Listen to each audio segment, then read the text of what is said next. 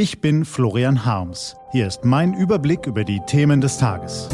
T-Online Tagesanbruch. Was heute wichtig ist. Montag, 26. April 2021. Joe Biden krempelt Amerikas Politik um. Gelesen von Nico van Kapelle. Was war? Die Erwartungen waren groß. Nach vier quälenden Trump-Jahren versprach Joe Biden einen Neuanfang der amerikanischen Politik. Jetzt geht es los. Und er hat sein Wort gehalten.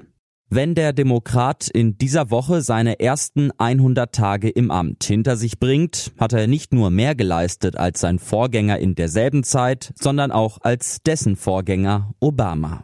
Er hat das Corona-Missmanagement in eine Impferfolgsstory verwandelt, den Klimaschutz aus der Versenkung geholt und ganz vorne auf der Agenda platziert, die Diplomatie wiederbelebt, den Kriegstreibern in Saudi-Arabien und den Putschgenerälen in Myanmar rote Linien gezogen. Und, vielleicht am wichtigsten, die gespaltenen Staaten von Amerika beruhigt und vielen Bürgern das Vertrauen zurückgegeben, dass die Regierung Probleme lösen kann, statt sie zu vergrößern. Mit einem 2 Billionen Dollar Programm will er nun die maroden Straßen, Brücken, Schulen und Behörden seines Landes reparieren. Vielleicht werden ihm die Republikaner im Senat ein paar Nullen wegstreichen.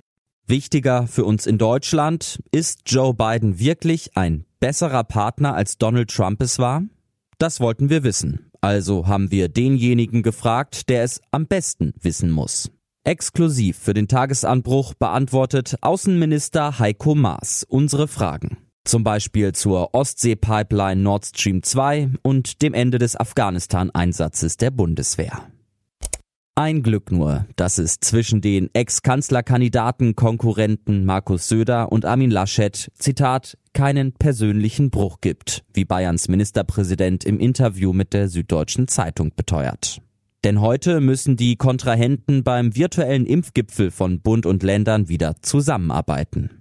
In alter Gipfeltradition ist Herr Söder bereits mit Forderungen vorgeprescht. Die, Zitat, starre Priorisierung beim Impfen sei nun schneller aufzulösen, am besten noch im Mai, fordert er.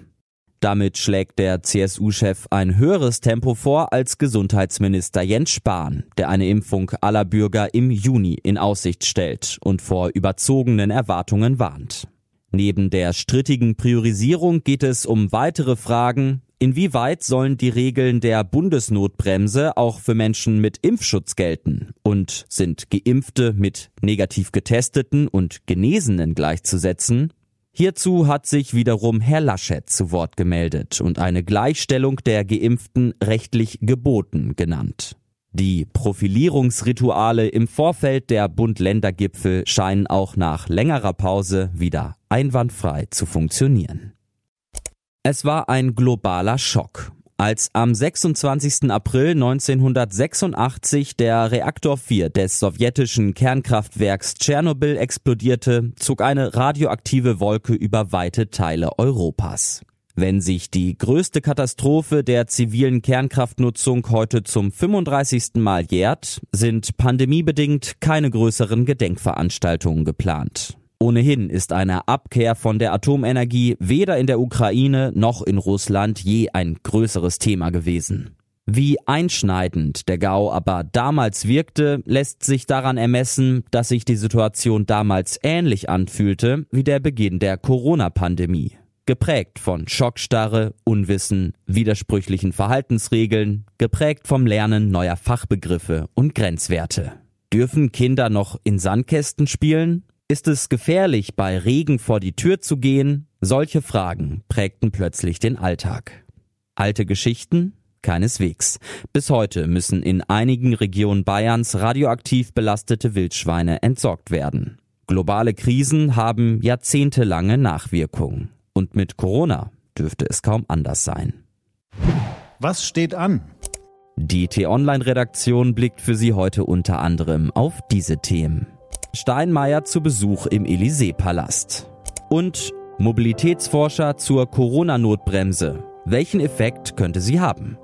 Diese und andere Nachrichten, Analysen, Interviews und Kolumnen gibt's den ganzen Tag auf t-online.de. Das war der T-Online-Tagesanbruch vom 26. April 2021. Produziert vom Podcast Radio Detektor FM. Den Podcast gibt's auch auf Spotify. Einfach nach Tagesanbruch suchen und folgen. Ich wünsche Ihnen einen frohen Tag. Ihr Florian Harms.